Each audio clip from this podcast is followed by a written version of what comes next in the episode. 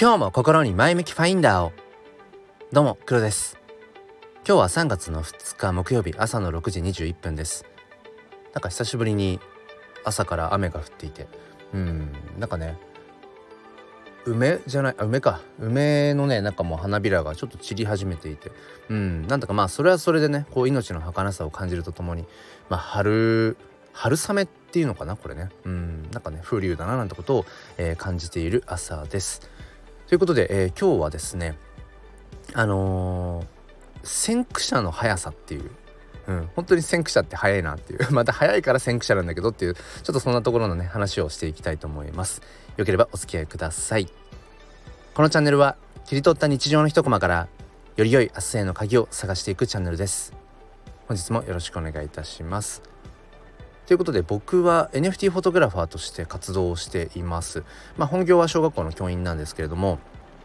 まあその傍らというところでまあ自己表現の拡張ですね。かっこよく言えば。そう自分の好きな写真とか、えー、まあ詩言葉とかうん自分の哲学とかそういったものを、うんまあ、その作品として落とし込んでいってまあそれをね何て言うんでしょうね。うん届けていくっていうことが今自分にとっては NFT というものがまあ一番、まあ、親和性が高いというのかな、うんまあ、そんなところで活動しています。で毎月無料で写真 NFT をプレゼントするという、まあ、そういう、まあ、活動もしています。まあ、それは写真 NFT というねまだまだニッチなジャンルを、まあ、広げていくためにっていうところなんですけども、えーまあ、それ昨日から今月のね3月分も始めていて今月は、えー、桜の写真にしました。もし興味がある方は、えー、メタマスクウォレットだけあれば、えー、僕の方から送りますので説明欄の方からチェックしてみてください。ということで、えー、本題まあほぼほぼ本題にも入っているんですけれども、僕はその NFT というものに触れ始めて1年と今1ヶ月が経ったかな、うん、っていうところなんですね。でまあだいぶ一通りうん何でしょうね。触れてみた気がするしその NFT に関わる部分はね、まあ、コレクターとしてもそうだしクリエイターとしてもそうだし、うん。まあ、ある程度こう経験値を積んできたっていう、まあ、自負はあったりして。ただ今ここに来てうんやっぱりその先駆者もうイノベーターとかその本当にアーリーアダプターの、えー、層の人たちっていうのは本当に早いなってことをつくづく感じているんですね。まあ、そんな話をさせてください。どっから行こうかな えっと今ね僕がすごいやきもきしてるというかモヤモヤしてる一番のことがその僕が今展開をしている炎の写真を使ったコレクションがあるんですね。まあ、フェニックスに見立てたような、まあ、アート作品のコレクションなんですけれどもそれを今僕が NFT として展開をしているのはそのブロックチェーンの中でもイーサリアムチェーンというまあ何て言えばいいかな。もともとはブロックチェーンってそのビットコインですね、えー、まあ仮想通貨。ビットコインというお金の機能しかなかったんだけれどもそのブロックチェーンから、まあ、派生して、えー、他にもブロックチェーン上にいろんなアプリケーションが動かせるようにしようっていうことで、まあ、イーサリアムチェーンが、えー、まあ、生まれて、まあ、そこから他にもいろんなねチェーンが派生してるんですけれどもまあ、僕がこの1年間、まあ、ずっとこうクリエイターとしてもコレクターとしても触れてきたのはそのイーサリアムチェーンの NFT ですね。うんまあ、あとポリゴンチェーンの NFT とかもあるけど基本的にはイーサリアムチェーンの NFT です。でここに来てその今までアプリケーション的なものが、まあでえー、載せられない本当にお金としての機能しかなかったそのビットコインの元祖のブロックチェーンそこに画像とかその、まあ、文字とか、うんまあ、アート的なものをその刻み込めるようになったんですね。でこれが今すごくうん、まあ、一部の本当にまださらにニッチでか、えーと、ギークな人たちの中で、まあ、熱狂を生んでいてこれはすごいことだと。うん、今まで、えー、お金の機能しかなかったブロックチェーンに、えー、アートが刻み込めるなんて。ただ一方でそれやっちゃうと、えー、ビットコインとしての何ていうのかな価値ってものが下がっちゃうんじゃないのって。今までお金の機能しかなかった元祖のブロックチェーンにそういうアート的な画像っていうものを、まあ、僕らがね一クリエイターがバンバンバンバン刻み込んでいくとなんか純度が薄れてしまうんじゃないかっていう。まあ何でも世の中ねやっぱり新しいことが始まる時ってうーんいろんなこそこに哲学とかがぶつかり合いますよね。でもこの今まさに、えー、これはどうなんだろう。そしてビットコインのブロックチェーンに刻み込むものはそれ NFT non-fungible token とは呼ばないんじゃないかっていうなんかねいろんな議論が起きていてだかねそのわちゃわちゃした感じがすごいねあの面白いなってここに立ち会えるのは今しかないのでこれ多分10年後とかはもうこういうね、状況はないと思うのでまあ、そこをね、えー、まあなんだろうな特等席というか 最前列で見ている感じがするんですね。うん、で僕のその今のね、えー、自身のアート作品の代表作としてその「炎の写真ジェネ」という炎の写真を使った、まあ、コレクション、えー、それの、まあ、1枚をねそのビットコインのブロックチェーンに、まあ、試しに刻み込んでみようと思って今それをやってるんですけれども、えー、ちょっとねこうお金をケチったせいで こう待たされてるんですね。うん、でこれブロックチェーン上で、まあ、よくある話なんですけれどもブロックチェーンのうんところにその何かを、まあ、刻み込む新たに刻み込む、まあ、トランザクションって言ったりするんですが、えー、刻み込んでいく時に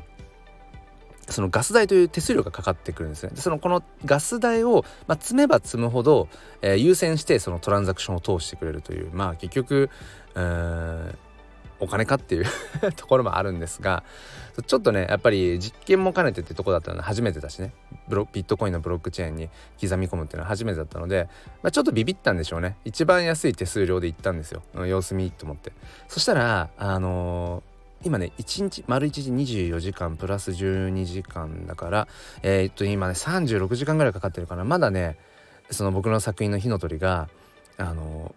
ビットコインブロックチェーンにまだまだ刻み込まれていない状況なんですね。でこれ今すっごいモヤモヤしていてっていう状況の中で、えー、とその先駆者の速さって、まあ、どういうことかっていうとこの今僕が話してきた話って総称するとオーディナルズっていうまあことになるんですねことになるっていうかそのビットコインのブロックチェーンにそのアート的なものを刻み込むうことができるようになったのはなぜかというと Ordinals っていう、まあ、新たなプロトコルが、まあ、生まれたからなんですね。まあどこぞの天才の方がねそういうことをまあ考えて作っているんだと思うんですけど、うん、そのビットコインのブロックチェーンに NFT 的なものを、うん、刻み込めるそのまあなんていうのかな技術というかそれがまあ Ordinals であると。うん、でまあその Ordinals って、まあ、まとめて言ってしまうんだけどプロトコルの名前なんだけどその NFT 的な位置づけで Ordinals ってビットコインのブロックチェーン上での NFT のことをまあなんか Ordinals っていう呼び名があったりとかまだねこの辺の呼び方がねなんかビットコイン NFT って言ってたりだとか Ordinals って言っていたりだとかあとはインスクリプションって言っていたりだとかなんかねまだちょっと定まってない感じがあって僕自身もねまだこの辺の言葉を使いこなせていないのであえて今日 こうして無理やりアウトプットしながら探っているんですけれども、まあ、何を言いたいかというとそのまあ要は Ordinals っていう風な今ワードで出てきているのでそこを追っかけて情報をいろいろね、えー、記事を見たりブログを見たりだとかあとは、えーと、 Discord チャンネルに入ってみたりだとかするんですけれども昨日ねそのやっぱ早っと思ったのはその Ordinals 関係する、えー、と Discord に、まあ、そのジョジョインしたんですね。うん、2つほどかな Ordinal Ordinals Japan っていうのとあと僕が今回そのビットコインブロックチェーンにその NFT 的なね、えー、まあ、 Ordinals を刻み込んでいく、ためにいろいろこうググってってたどり着いたのが梅子さんというなんかワーママさんらしいんですけど、えー、まあ、その方、まあ、このスタンド FM でも発信をされていてその梅子さんにたどり着いてその梅子さんがやられているあのなんか Discord の方も昨日覗きに行ったんですけどそこで、えー、っとされている会話がもうなんかめちゃくちゃ先端なんですね。その今僕が話している Ordinals ってこれも多分 NFT 界隈ではまだまだ早い方だし触れてる人っていうのはそんなに多くないような体感値なんだけどいざその Discord とかもうちょっとクローズドな、え、空間に行ってみたらもうそこではまたさらに早い話が されていてああの方ここの Discord も入ってるんだとかあこの方ももう Ordinals、えー、ビットコイン NFT のこの辺もう触れてるんだ。え何？自分のその Ordinals の作品を、えー、もう売りに出し始めてるの？えどうやって売るの？みたいな。まだ自分が追いつけていないような、えー、ところの会話とかがなされていてでしかもそこにこういらっしゃる方々がねなんかやっぱりある程度こう NFT 界隈でも、うんまあ、名だたる方だったり、まあ、ほぼほぼクリエイターの方ですけどね、うん、もう本当に2021年代とか、うん、から NFT をやっている本当に super early な、えー、人たちがその辺にこうその辺というかうごめいていて、うん、でそこの会話がね、えー、またさらに一歩先へ行ってて、うん、あすごい雨になってきちゃいましたね。もしうるさかったらごめんなさい。そう、うん、なので僕も割とう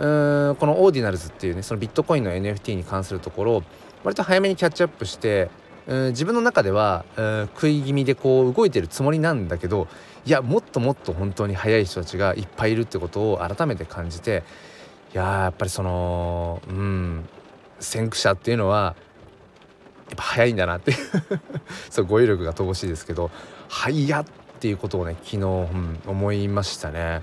そうそうだから我が物顔でねこうしてスタイフ、まあ、NFT 教室ライブなんていうものを週末にねうんやらさせていただいてもう10ヶ月ぐらい経ちます、まあ、そこではねなんかこう偉そうに NFT とはとはうんなんかその NFT の売り方とか、うん、いろいろ話をしてね、いるんですけれどもそう毎日ね夕方5時半からその Twitter スペースなんかもやっていてそこではね、え、自分の経験なんかをこ